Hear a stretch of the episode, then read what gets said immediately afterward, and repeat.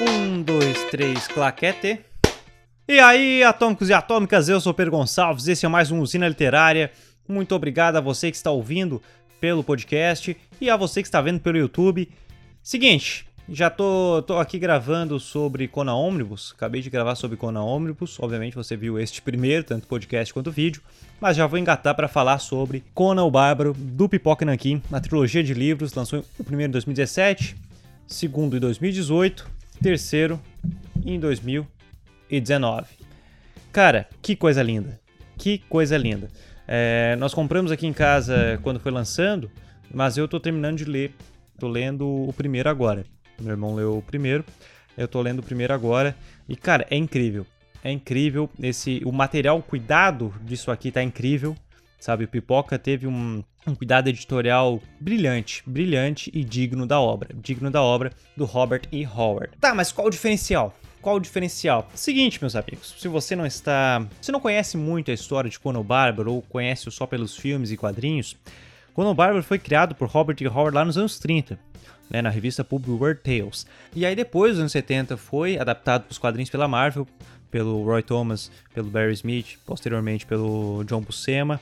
Mas aqui estão os contos originais. Aqui tá da onde saiu tudo isso, cara. A mente brilhante de Robert E. Howard. O cara era um escritor fantástico. O cara era um escritor fantástico. O que ele fez, ele criou, ele criou essa, essa imagem, baita desenho do Frazetta, ele criou essa imagem do, do, do, bárbaro. Se hoje a gente sabe o que é um bárbaro, assim, se a gente vê o bárbaro num jogo com essa figura, com essa figura, é porque o Robert criou essa imagem para o Conan, posteriormente o né, Frazetta, o Sema, enfim, todos os ilustradores de Conan Bárbaro né, deram mais vida ainda a essa figura. Aqui, a capa que o Pipoca fez, é, eu achei esse projeto gráfico muito bacana, ela, ela, ela sai, e aí fica total o desenho do Frazetão aqui. Lindo, lindo, lindo. Que, cara, isso aqui na verdade esse livro é lindo, cara. É lindo. Se você é fã de Conan, é outra coisa que você deve ter. Na verdade, quase toda coisa que eu falo de Conan, eu falo, ah, se você é fã de Conan, deve ter.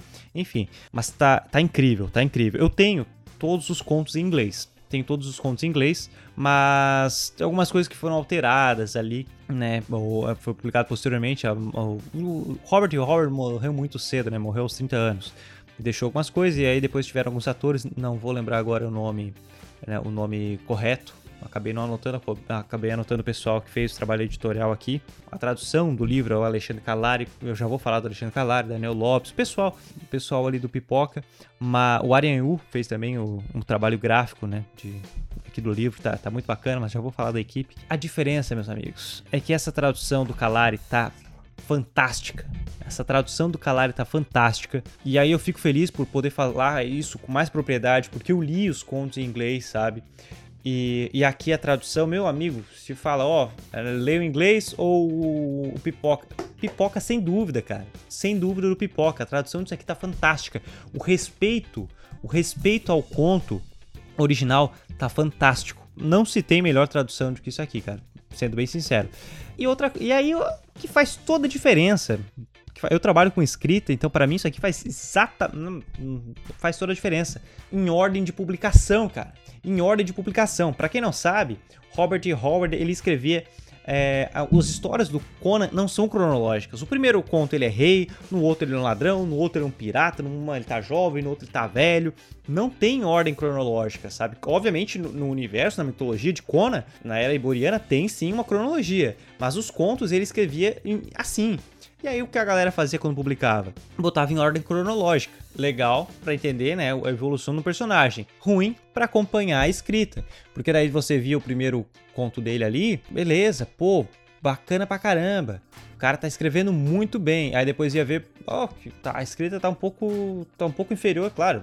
Ele escrevia muito bem, mas tá inferior ao anterior. Ó, oh, esse aqui tá melhor. Enfim, você não consegue é, acompanhar a evolução de escrita. E cara, acompanhar a evolução de escrita de um dos maiores autores, para mim um dos maiores autores, né? O cara praticamente criou o gênero, ele modelou ali espada e feitiçaria aqui, ó, nessa trilogia, cara. Não se não tivemos isso. Mas aqui, aqui a gente tem. Aqui a gente tem. Nessa trilogia nós acompanhamos a ordem de escrita. A ordem de escrita, então a gente consegue acompanhar de uma forma brilhante a evolução de Robert E. Howard. E, para ficar mais lindo ainda, como eu comentei ali mais cedo, eu acompanho muito o pessoal do Pipoca Nanquim, adoro o canal deles, né? E é muito bacana eles terem se tornado uma, uma editora. Mas eu não conheço né, nesse mundo de internet, na vida real, na vida real, porra, na, né, na, fora da internet, presencial e virtual, uma pessoa que entenda mais de Conan que Alexandre Calari. Eu não conheço, cara. Eu não conheço. Para mim, o Alexandre Calari é a enciclopédia sobre Conan. E ele fez um prefácio nesse livro, meus amigos. Meus amigos. Que coisa linda. Que coisa linda.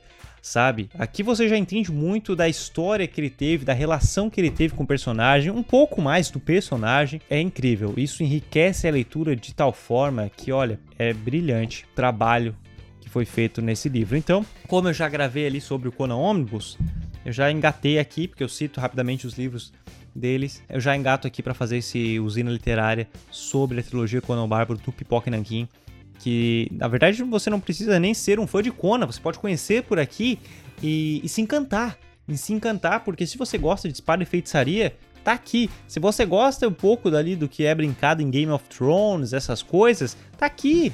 Tá aqui, cara sabe? Não teria muita dessas coisas sem isso aqui. E, e, até, na verdade, já tem até uma, uma frase aqui atrás escrita pelo George R. Martin. Se você é fã de Game of Thrones, tá aqui a frase do George R. Martin.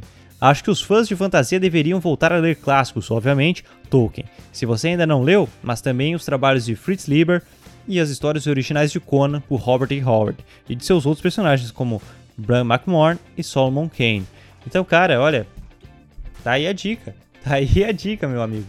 Vale a pena, vale muito a pena. Lembrando que muitas coisas ele e o HP Lovecraft conversavam, sabe? Ele tinha uma, eles tinham uma relação bem próxima, eles conversavam bastante sobre o conceito, o conceitual do universo, de, de, alguns personagens, algumas coisas que acontecem ali no universo de Conan é meio Lovecraftiano, enfim. Vale muito a pena, vale muito a pena conferir.